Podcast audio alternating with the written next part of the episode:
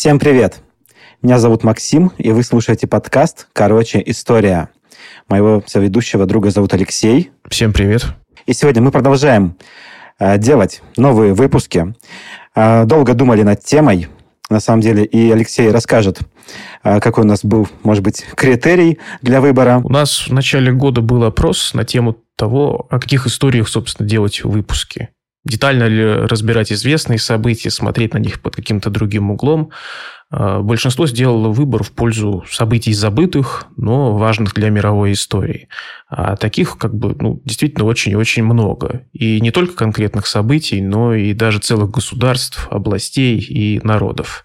О каких мы вот сегодня и будем говорить. Да, я хотел сказать, э, что на самом деле э, многие народы, о которых мы сегодня будем говорить, э, они утонули в песках истории, если так можно сказать, но их влияние ну, может быть, если не, не, их не сравнить с гуннами, там, я не знаю, или с э, э, монголами, но, тем не менее, несмотря на то, что их было мало, но вот в своих каких-то локальных э, местах, где они жили, они сыграли очень важную роль. Ну, те государства, которые, о которых мы сегодня будем говорить, там получается одно, наверное, только более-менее локальное локально какую-то роль сыграло. Все остальные так или иначе повлияли очень сильно на мировую историю, хотя, может быть, это как ты правильно заметил, в, в песках истории не особо заметно. Но и история очень часто становится орудием политики.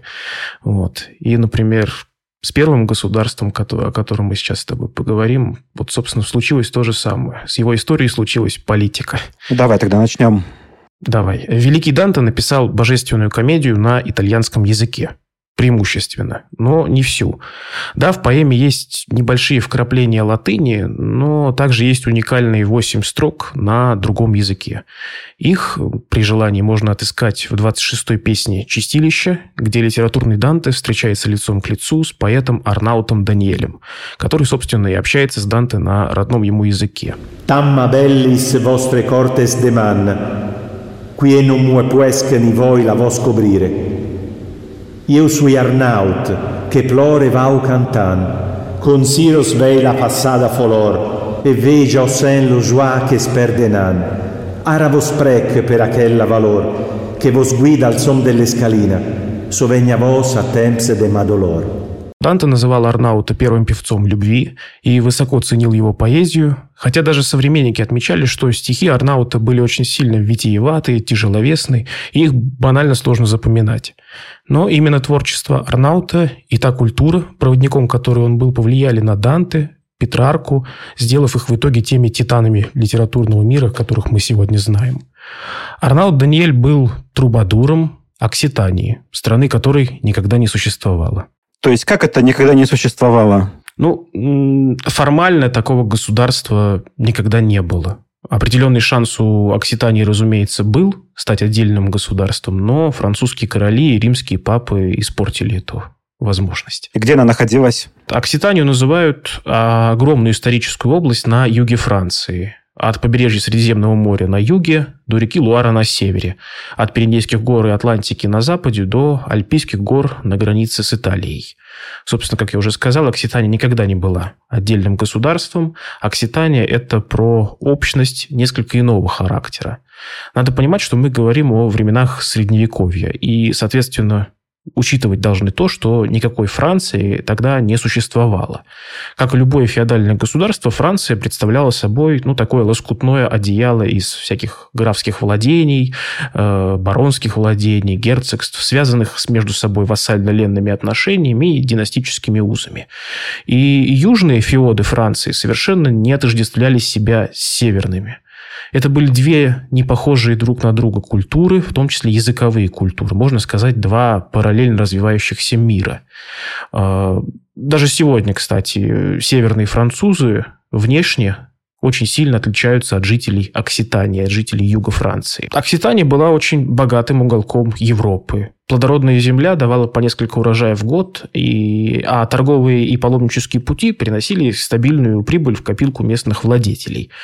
А, постоянные контакты с мусульманской Испанией, с ревностными католиками с севера и всякими разными еврейскими общинами, которые обильно были разбросаны по побережью Средиземного моря, сделали Окситанию ну, таким вот образцовым уголком религиозной и культурной терпимости в средние века. А, многочисленные города вели свою родословную от древних римлян, а по портовый Марсель так вообще был основан еще греками. Наследие этих цивилизаций там всячески старались сохранить и развивать. Ну, и, соответственно, скидывая это все на э, сред... средневековую определенную культуру. И самым главным, наверное, то, что пытались культивировать на территории Окситании, это, ну, скажем так, определенная свобода мыслей. Э, окситанские владыки, разумеется, не отличались каким-то миролюбием, когда надо, они ходили в походы на испанских мавров, когда надо, ходили в походы на христианских соседей. Бывало, кстати, еще дальше. Ну, вот, например, воины Окситании во главе с Раймундом IV Тулузским массово участвовали в Первом крестовом походе. Настолько хорошо у них это получилось, что Раймунд в свое время даже претендовал на Иерусалимскую корону.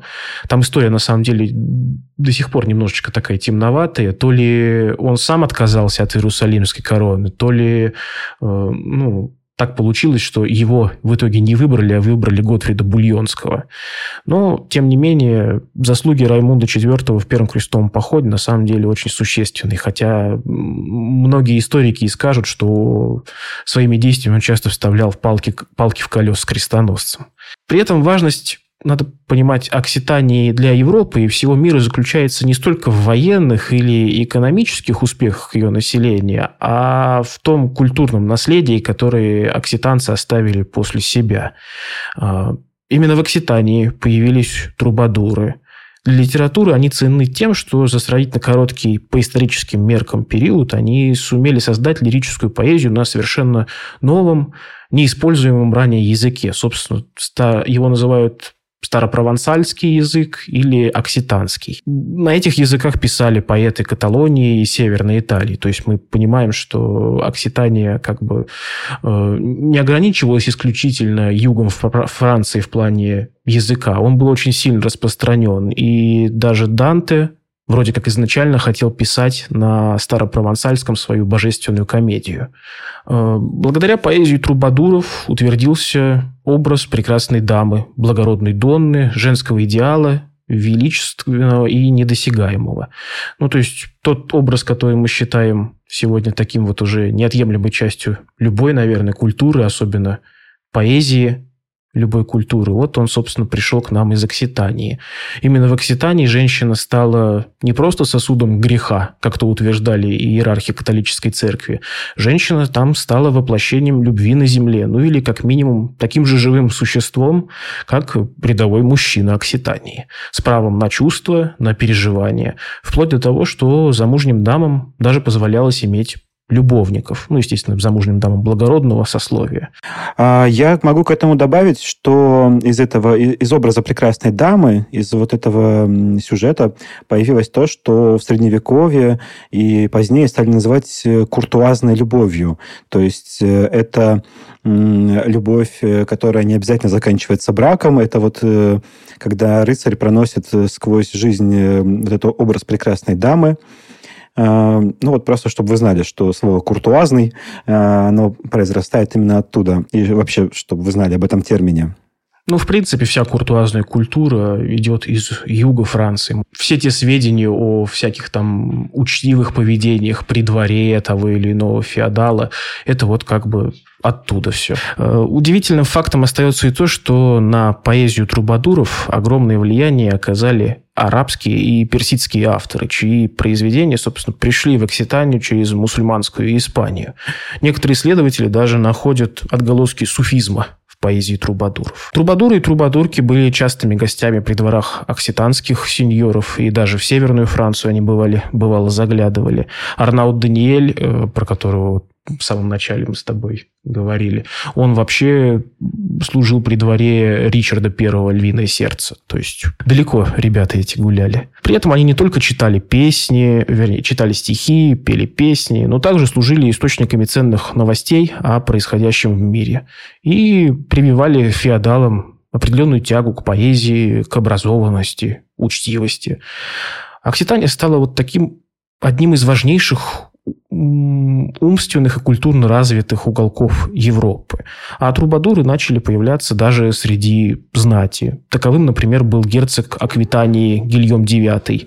Его поэтические произведения самые ранние из сохранившихся э, произведений трубадуров, и по этой причине герцога считают, ну, скажем так, первым трубадуром. Но очевидно, что литературная традиция сформировалась многим раньше, потому что уж как бы слишком его э, консоны, его стихи, они слишком выверены с литературной точки зрения. Если бы вот он был первым, и был, было бы видно, что он еще пытается искать свой стиль и форму.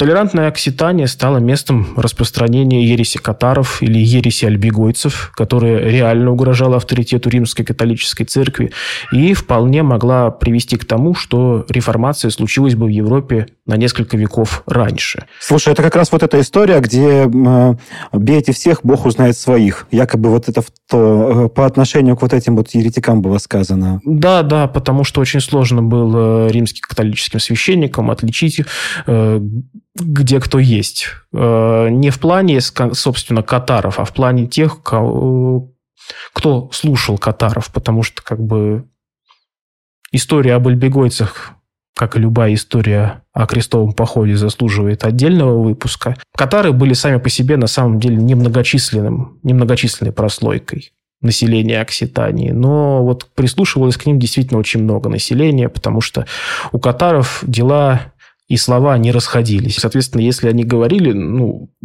что надо жить, например, по Евангелию, а Христос был бедным, значит, они и жили бедно. Соответственно, а местные, местные окситанские владыки видели, что католическая церковь живет в роскоши, и как-то у них это не срасталось, что вроде бы Христос был бедным, а вы там на золотых тронах сидите. Здесь еще играет свою роль то, что для средневекового крестьянина а, вот например, догмат о Троице – это какая-то вообще совершенно непонятная вещь, которую никак невозможно уложить в голове. А, поэтому а, те, кто говорил проще, те, у кого доктрина была вроде бы содержала меньше противоречий, те и пользовались популярностью. Притом при общении с вот таким человеком, который впитал такую, скажем, ересь, невозможно понять, э, чего он придерживается, потому что э, обычные а, обыватели, они не вполне могли изложить э, суть того, что написано в Библии. Поэтому проще было во время...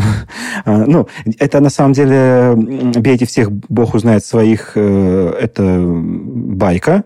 Это не подтверждается, что такое было сказано, но вполне себе отображает суть того, что отличить Э, паству э, католическую от паствы еретической было совершенно невозможно. Ну, и с учетом того, сколько жизней унес Альбегойский крестовый поход, который случился, собственно, для искоренения ереси катаров, то можно предположить, что если и не существовало такой фразы, никто ее и не произносил, то, скорее всего, она витала в умах людей, э, крестоносцев, потому что как бы 20 лет Окситания горела в огне этого крестового похода, и приблизительным оценкам где-то миллион человек был уничтожен.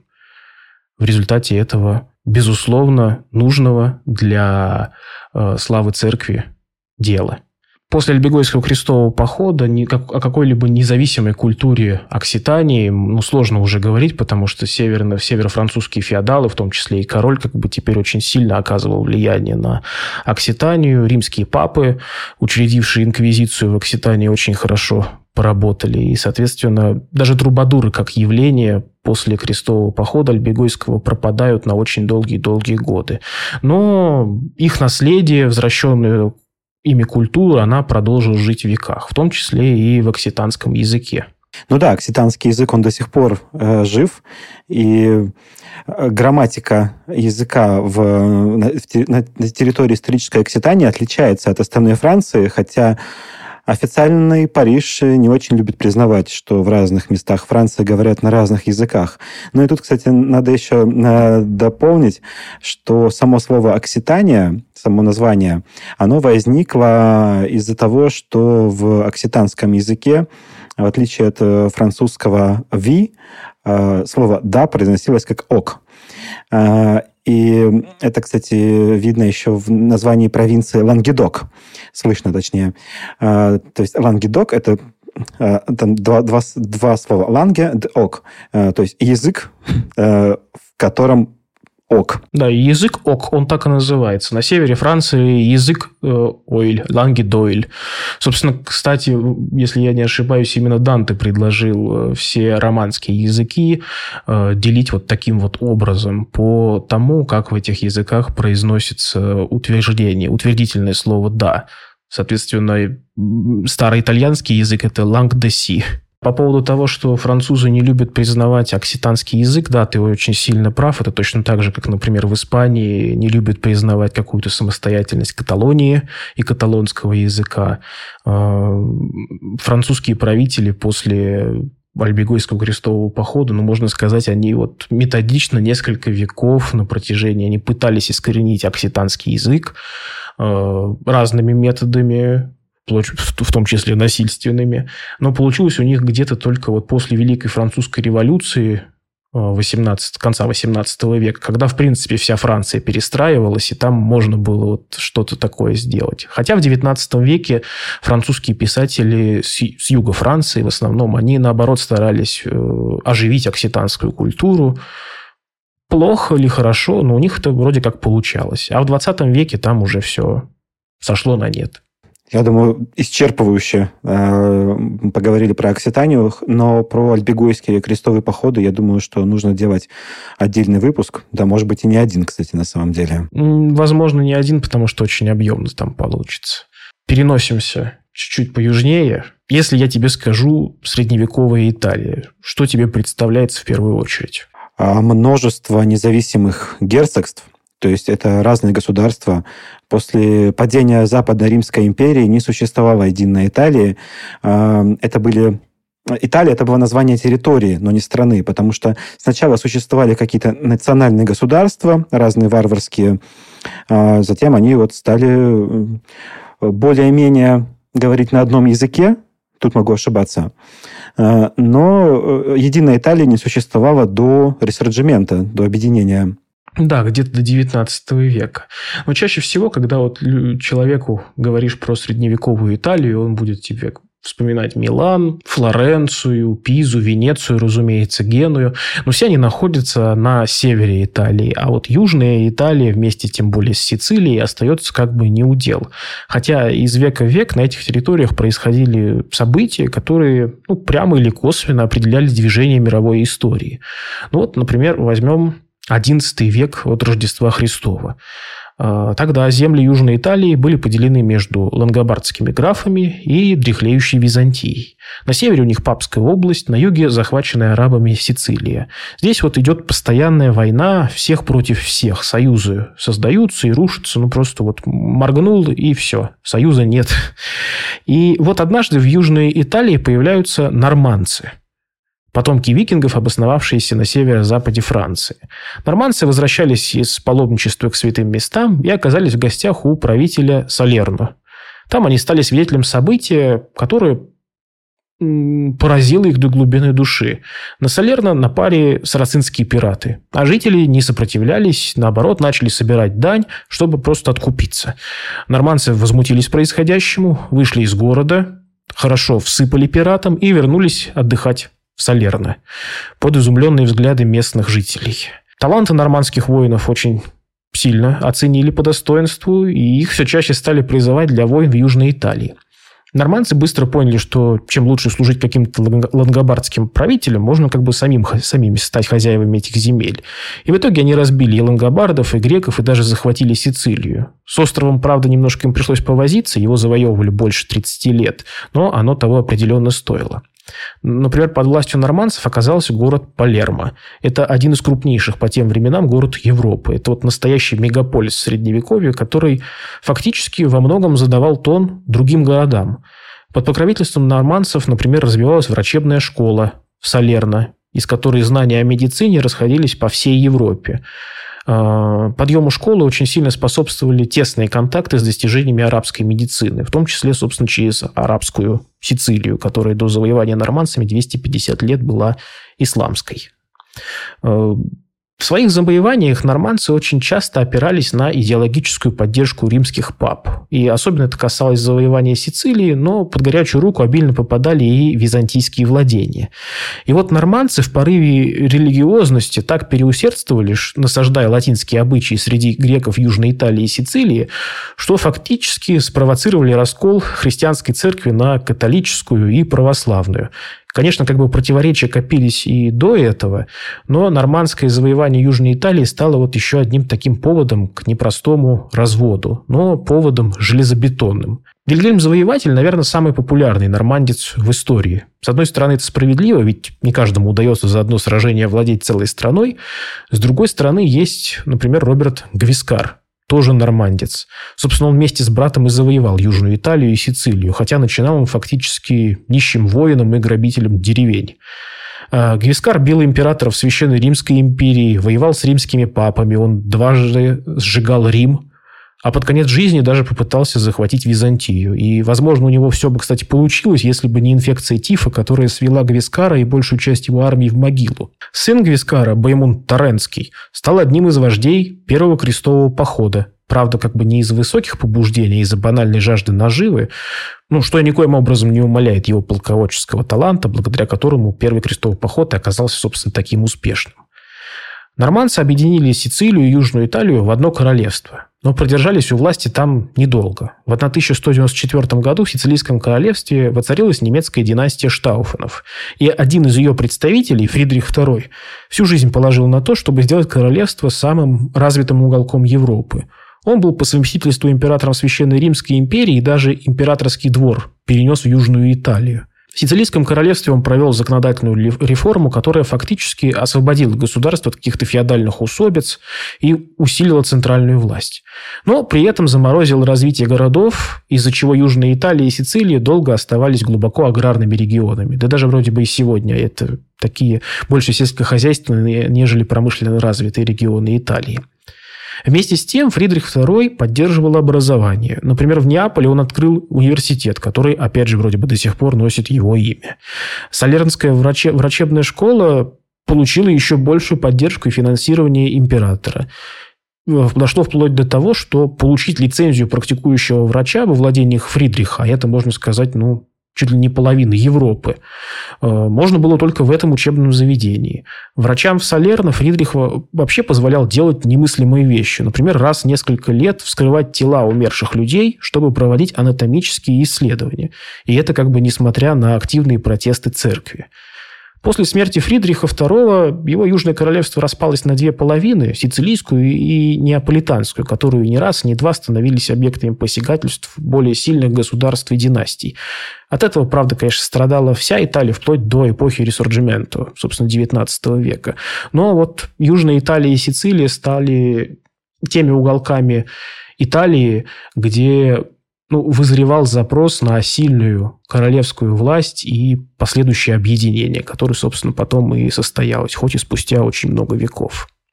А если уж в Европе нашлись государства, которые когда-то были значимы, но оказались потом забыты, при том, что Окситания и Сицилийское королевство ну, далеко не единственные в своем роде, то вот африканский континент вообще для многих, даже образованных людей, остается ну, такой вот непознанной территорией. Ну, кроме разве что Египта или Карфагена, ну, других государств как-то и не вспоминается образованным людям. А между тем за пустыней Сахара существовали огромные, можно сказать, даже колоссальных размеров империи, которые поддерживали самые, что ни на есть, прямые контакты с арабскими и христианскими мирами.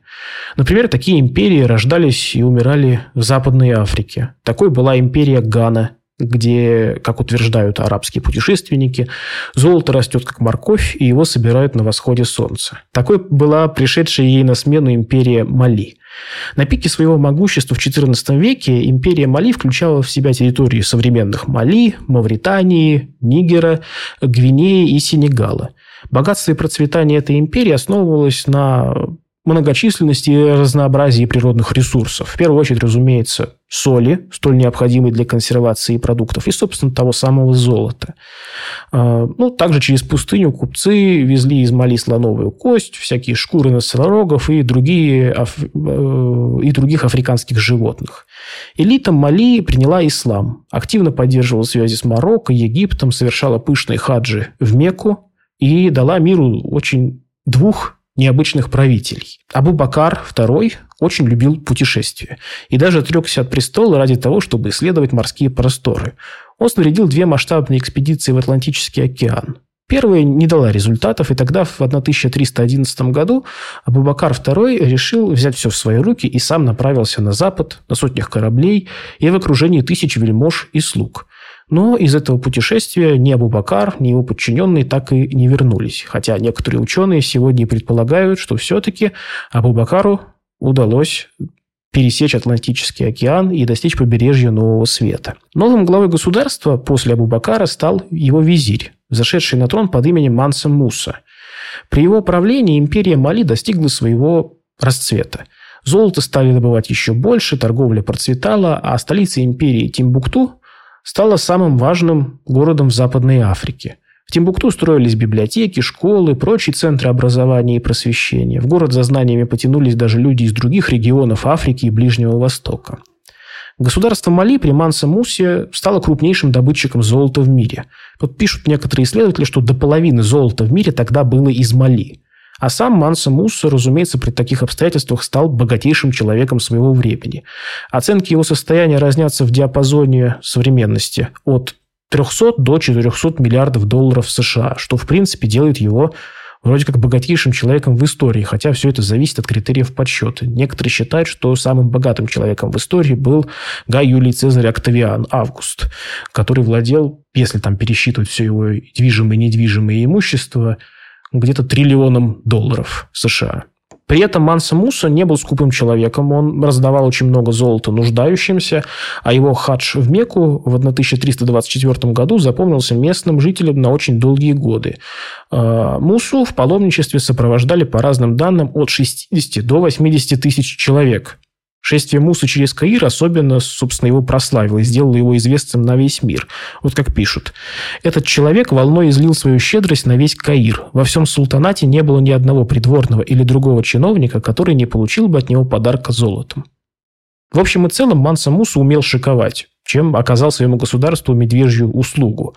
Золотые богатства Мали постепенно таяли, а вместе с ним и могущество государства. На смену Мали пришла новая империя Сонгай или Сонгаи, которую, в свою очередь, уничтожили марокканские султаны. Ну и потом на территории Западной Африки уже не осталось таких вот существенных каких-то государств, которые э, влияли бы масштабно на весь регион. Ну и в, в том числе из-за того, что всякие европейские колонизаторы стали на территорию берега Слоновой Кости э, приплывать и устанавливать там свои правила. Первые века новой эры иногда называют имперским периодом. Дело в том, что большую часть цивилизованного мира тогда поделили между собой четыре государства. На западе Рим, на Дальнем Востоке Китай – Иран и много прилегающих к нему земель в составе Парфии, это, ну, как бы Ближний Восток.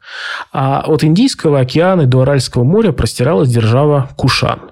И если о первых трех государствах мы знаем достаточно прилично, то о Кушанах несравнимо меньше. Настолько мало, что и государства вообще где-то до века 20 даже ничего о нем не знали, и некоторые исследователи до сих пор его называют вот так вот поэтичной империей-призраком. Рассказ о Кушанах стоит все же начать не с них самих, а, как ни странно, с Александра Македонского. Ведь именно наследием его империи Кушаны будут пользоваться для строительства своего государства. Большинство рассказов о Македонском закономерно концентрируются на его военных походах. Но Александр был не только и не столько завоевателем, он был строителем и созидателем. Он прекрасно понимал, что покоренными территориями надо будет как-то управлять, и из седла добиться этого будет очень сложно. Поэтому по пути Александра появлялись новые города, поэтому вслед за его армией шли греческие и македонские колонисты. Империя Александра, можно сказать, превратилась в такой огромный плавильный котел, где эллинистический мир смешивался с миром древних восточных цивилизаций. И в этом смысле Александр Македонский был прямым продолжателем дела царей Персидской империи, который объединял разные народы не с позиции какого-то ультранасилия и тотального покорения, как делали это, например, ассирийцы, а с позиции мягкого, такого постепенного воздействия. Поэтому в Египте Александр Македонский был послан египетскими богами, а Вавилонию – вавилонскими. Но на самом деле греческая культура не была для Персидской империи чем-то таким вот уж диковинным. Во-первых, потому что в состав Персидской империи входили греческие полисы в Малой Азии и Ионии, а во-вторых, потому что толковых ремесленников из этих полисов привлекали для работы в многочисленных столицах Персидской империи. В-третьих, часть греков добровольно или насильно переселялась на восточные рубежи империи. Отсюда, например, в той же Индии греков звали под именем Яванов, что происходит от ионийцев – Поэтому даже после смерти Александра Македонского разросший эллинистический мир не схлопнулся до своих исходных размеров Греции, а наоборот продолжил развиваться, впитывая новые веяния и влияя на культуры, с которыми ему приходилось поневоле взаимодействовать. И самые интересные вещи происходили в тех местах, которые традиционно ну, считаются окраиной греческой цивилизации. Да, можно я тут добавлю? В принципе, понятно, почему эллинистический мир после смерти Александра Македонского не схлопнулся, потому что э, сначала вот был лидером этого эллинизма ну, не лидером, наверное, так скажем, рулевым был сам Александр.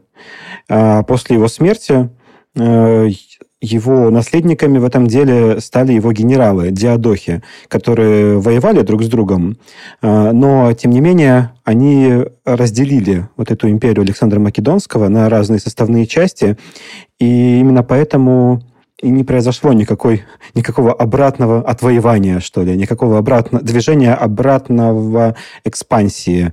С одной стороны, да, с другой стороны, вот, например, на, на, на том же примере Кушан мы увидим, как культура завоеванной страны очень часто поглощает завоевателей. Ну, то есть, например, э, те же монголы, которые захватили в 13 веке Китай, они спустя всего лишь 100 лет, даже меньше 100 лет, они фактически станут ну, китайцами по своей культуре, хоть и будут происходить из монгольской династии Юань. Здесь, в принципе, с империей Александра Македонского могло произойти сразу же ну, почти сразу то, то же самое. А Александр вполне приветствовал местные обычаи, как ты вот уже сказал. Э, он позволял называть себя посланником тех богов, которые как бы руководили завоеванной территорией. Э, в Персии он провел свадьбу по персидскому обряду, знаменитую свадьбу в Персеполисе. Так что там, на самом деле, Александр заложил вот это вот э, это принятие чужих культур. Персы, на самом деле, он в этом плане был не особо оригинальным. Это персидские цари, они поняли, что все-таки, как я уже говорил, проще, проще будет сказать, что меня послал какой-нибудь там э, Осирис, нежели говорить, что ваш Осирис очень плохой дядя, вот, вот вам, пожалуйста, Ахура Мазда. И делайте с этой Ахура Маздой что хотите. Мы переносимся на территорию северного Афганистана, южного Узбекистана и южного Таджикистана. Именно, собственно, та самая окраина цивилизованного греческого эллинистического мира, о которой я говорил недавно. И здесь образовалось греко-бактрийское царство. Эллины в нем были на положении господствующей элиты, но их было по непонятным причинам меньшинство. Поэтому в городах и селениях, помимо греческого языка, можно было услышать языки, разных других народов. Греческая культура здесь смешивалась с традициями Востока, и в результате, например, появлялись храмы Зевса или храмы Аполлона, расписанные на персидские манеры или вообще с изображениями чуть ли там не Ахурамазды рядом с Зевсом. Э, на просторах греко-бактрии легко уживались как бы олимпийские боги, зороастризм, культ Митры и бог весть еще какие верования местные. И, конечно же, буддизм. Тем более, что нередко буддизм проповедовали выходцы из греческого населения Индии. Мы, собственно, помним, что Александр Македонский немножечко в Индии э, повоевал и даже как бы там э, кое-какие колонии оставил после себя. Собственно, вот там греки, обосновавшиеся в этих колониях, достаточно быстро приняли буддизм. Буддизм – это вообще очень хорошая религия для строительства государства, в особенности многонационального. Как бы Будде не важно, какого ты племени или сословия, страдают все одинаково. И спасение от страданий при определенных обстоятельствах могут получить все. Для Индии, поделенной на варны и касты, это вот стало удивительным открытием. Так что буддизм был своего рода клеем, с помощью которого можно было связать разрозненные культуры. О буддизме и других религиозных и философских учениях и школах Индии, в принципе, слышал еще Александр Македонский. Он шел в эту страну не только для того, чтобы попробовать ее завоевать, но и для того, чтобы познакомиться с ее культурой. Поэтому Александр вел за собой философов, которые встречались со своими индийскими товарищами, беседовали, где-то спорили, где-то соглашались в чем-то даже. Например, один из греческих греческих философов и столб такого античного скептицизма, Перрон, очень сильно вдохновился буддизмом, и многие его идеи звучат как откровенно буддийские. Ну, вот, например, буддисты хотели освободиться от желания достигнуть нирваны, а Перрон хотел достигнуть состояния полной безмятежности, которую он называл атараксией. Это лишь как бы частный пример, э, и надо понимать. И когда Перрон со своими идеями вернулся в Грецию, начал их рассказывать, это, естественно, произвело фурор. Я узнал, что даже есть книжка, которая называется греческий Будда. Собственно, это как раз вот про Перона. Буддизм потихоньку выходил за пределы Индии, но в самой Индии не имел прочной почвы под ногами. Его распространение поддерживали правители империи Маурьев, и когда этих правителей не стало, буддистов начали активно притеснять индуисты, которые считали буддистов своего рода раскольниками или же еретиками, если мы говорим в европейских терминах. Сложно стопроцентно сказать, почему правители греко-бактрийского царства решили воевать с Индией. Но одной из причин, явных, по крайней мере, могло стать желание заступиться не то за этнических греков, не то за всех буддистов, ну и, наверное, попутно урвать кусочек земли – Греко-бактрийцы хорошо всыпали местным индийским царькам и значительно расширили свое царство. Правда, из-за внутренних противоречий новоиспеченная держава очень быстро развалилась на две половины. Собственно, греко-бактрийское царство и индогреческое царство. И вот в индогреческом царстве буддизм расцвел еще больше, до такой степени, что выдающийся царь Минандр был провозглашен буддистами архатом то есть сущностью, которая еще при материальной жизни достигла неполной нирваны. И хотя до сих пор как бы неизвестно, был ли Минандр буддистом, но он однозначно серьезно покровительствовал учению. И вот пока суть до дела, во второй, во второй половине второго века до нашей эры э, греко-бактрийское царство пало под ударами кочевников, пришедших из евразийских степей. Но удивительно то, что это не были вот как в таком массовом представлении кочевники, которые приходят и разоряют абсолютно все, как какие-то монголы, например. Э, эти кочевники не стали опустошать греко-бактрию. Они логично поняли, что как бы с городов и оазисов можно получать определенную выгоду. И у них сложилась так называемая кочевая экономика. Среди, собственно, этих степняков из евразийских степей и были кушаны. Правда, до сих пор непонятно, то ли таким образом называлось все племя, то ли это был только правящий род. Многое остается неясным, но очевидно то, что кушаны захватили сначала своих соседей, а затем начали методично захватывать прилегающие к Бактрии земли. В итоге и индогреческое царство было захвачено кушанами. Источников о кушанской державе у нас осталось очень и очень мало то, что нам известно, э, известно из свидетельств других государств в основном. Поэтому как бы политическая история Кушанской державы – это почти сплошное как бы белое пятно. Даже о границах государства мы можем говорить лишь ну, приближенно.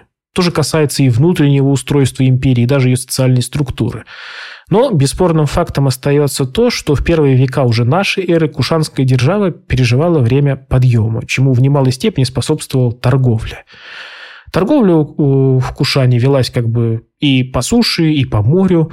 Э, по суше они торговали с Египтом, по морю торговали с Римом до такой степени, что римские монеты были достаточно в хорошем ходу в Кушане, а кушанские монеты, которые чеканились в Индии, находят и в Эфиопии сегодня, и даже в Скандинавии.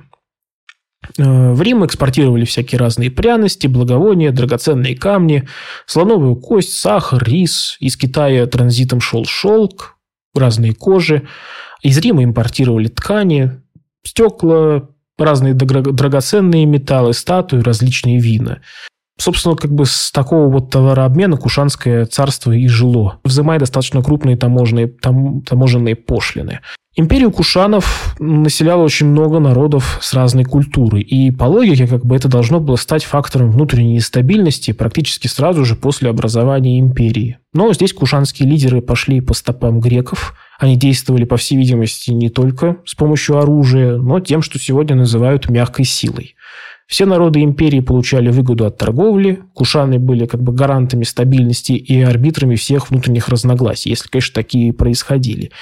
И еще они были очень терпимыми, то есть или толерантными, не знаю, как правильно это будет сказать.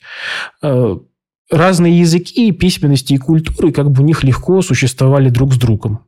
Но все кушанские правители понимали, что такое благообразие не будет продолжаться вечно. Оттого и пытались хоть как-то сплотить разноязычный конгломерат племен и народов.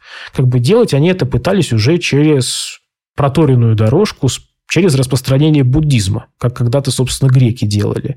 Кстати, именно благодаря грекам, я забыл сказать, что появилось первое антропоморфное изображение и скульптуры Будды, которые потом уже стали распространяться по другим уголкам Дальнего Востока. А, Кушаны настолько хорошо распространяли буддизм, что великий кушанский царь Канишка I до сих пор признается буддистами святым и одним из главнейших покровителей учения. Собственно, благодаря ему буддизм окончательно вышел за пределы Индии, пошел в Центральную Азию, Китай, оттуда в Корею и Японию. Причем буддизм этот был махаянского толка, который очень ну, который более демократичен. Он легко ассимилирует местных божеств, и в результате чего мы имеем, например, э, ну, в том же, например, японском буддизме э, разнообразие богов, Будд, прочих высших сущностей и святых, которые помогают человеку достигать нирваны. В буддизме толка хинаяны там вот уже такого как бы практически не найдешь. У Кушан сплотить государство, откровенно говоря, не получилось центробежные силы все-таки взяли свое. Да и, и сами кушаны больше сливались с завоеванными некогда народами, в первую очередь с индийским. И вот, собственно, на смену правителям, которые носили э, имя Канишка, пришли правители с именами Васудев, то есть цари, носящие чисто индийские имена. На монетах одного из них был как бы даже изображен чисто индийский бог Шива. И, собственно, есть такое предположение, что после царей под именами канишек, которых было вроде бы трое, э, цари Васудевы отказались от буддизма и стали больше индуистами, то есть интегрировались, можно сказать, э, в варно-кастовое сословие Индии. А впоследствии политические кризисы и войны в Китае и Риме привели к сокращению торговли в Кушанской империи, которая, собственно, за счет этой торговли большей частью и жила. Местные цари на завоеванных территориях начали бунтовать, а возвысившийся по соседству Иран нанес Кушанской державе очень, ряд очень таких вот болезненных поражений, после чего, собственно, Кушанское царство распадается. И к пятому веку нашей эры остатки Кушанского мира были окончательно разрушены нашествием кочевников-эфталитов, которых еще называют белыми гуннами. Слушай, потрясающий рассказ, на самом деле, особенно вот последняя часть. Э, я прям слушал с придыханием, и мне было сложно оторваться и что-то прокомментировать, потому что для меня, честно говоря, было большой, большим открытием, что изображение антропоморфного Будды – это то, чем мировая культура обязана грекам. И что вот было такое э, уникальное сочетание восточного и западного мира в такой державе и что на столько времени э, действительно э, имело значение. Но, видимо, все-таки она была буферной зоной между Востоком и Западом и распалась э, довольно рано, а затем там вообще такой плавильный котел культур, поэтому мы мало знаем об этом и забыли про это государство. Ну что ж, спасибо большое за интересный рассказ, как всегда. А я хочу обратиться к нашим подписчикам, к нашим слушателям и, во-первых, поблагодарить за то, что слушаете нас, а во-вторых, попросить вас о поддержке, потому что на самом деле сейчас э, настали не самые лучшие времена, но мы будем продолжать делать выпуски. Э, возможно, чуть не по графику, возможно, с опозданием, но все-таки Мы делаем это даже, ну, будем делать это даже если у нас не останется ни одного э, патрона, э, останется хотя бы один подписчик. Хотя я уверен, что их будет, ну, как минимум больше одного. Э, так вот, у нас есть странички на, на сайте Boosty, на сайте Sponsor. И если вы хотите поддержать нас, э, получать выпуски в, ран, в раннем доступе э, или получать э, расширенные версии выпусков, эксклюзивные э, выпуски, которых вы больше нигде не услышите, то э, могу только порекомендовать э, перейти, посмотреть на нашу программу донатов и э, выбрать, что вам по душе. На самом э, высоком уровне подписок у нас будут разные истории, разный трэш, который мы сейчас э, э, публиковать полагаем излишним. Ну, может быть, даже не сейчас. Я думаю, что мы, есть такие истории, которые вообще все, всегда были немножко неформатными из-за своей мрачности, кровавости, что ли? Или... Ну, я, наверное, одну такую уже записал, я проспойлерю. Да, конечно. О чем он, этот выпуск? А о практике где-то убийств в Японии. Вот, вот представля, представляете себе. А на самом деле там будут выпуски еще и по, пожестче. Вот, поэтому подписывайтесь. Мы будем рады всем подписчикам. А особенно рады, конечно, нашим э, спонсорам и тем, кто будет нас поддерживать. А если... Ну, в любом случае, там, где вы нас слушаете, поставьте какой-нибудь комментарий, пожалуйста, если вам понравилось. Э, это поможет нашему продвижению, которое сейчас тоже не нужно забывать. А мы сейчас перейдем к послекасту, то есть к расширенной версии выпуска. Наверное, я еще просто от себя скажу, что государств забытых очень-очень много, и если, например, такой формат вам понравился, то можете проголосовать за дальнейшие выпуски через комментарии. Если у вас какие-нибудь есть интересные страны, о которых бы вы хотели услышать, или просто, например, краем уха услышали, но захотите более подробного разбора, пишите на Apple Podcasts, Кастбоксе, ну и вообще, где вы нас слушаете. Да, где, где вы нас слушаете. Пишите, мы постараемся это все учесть. Вконтактике, в Телеге, да, я думаю, что это будет как раз очень хорошо. Забытое государство, часть 2, часть 3 и так далее. Ну что, а, всем пока, до следующего выпуска. Всем пока, спасибо.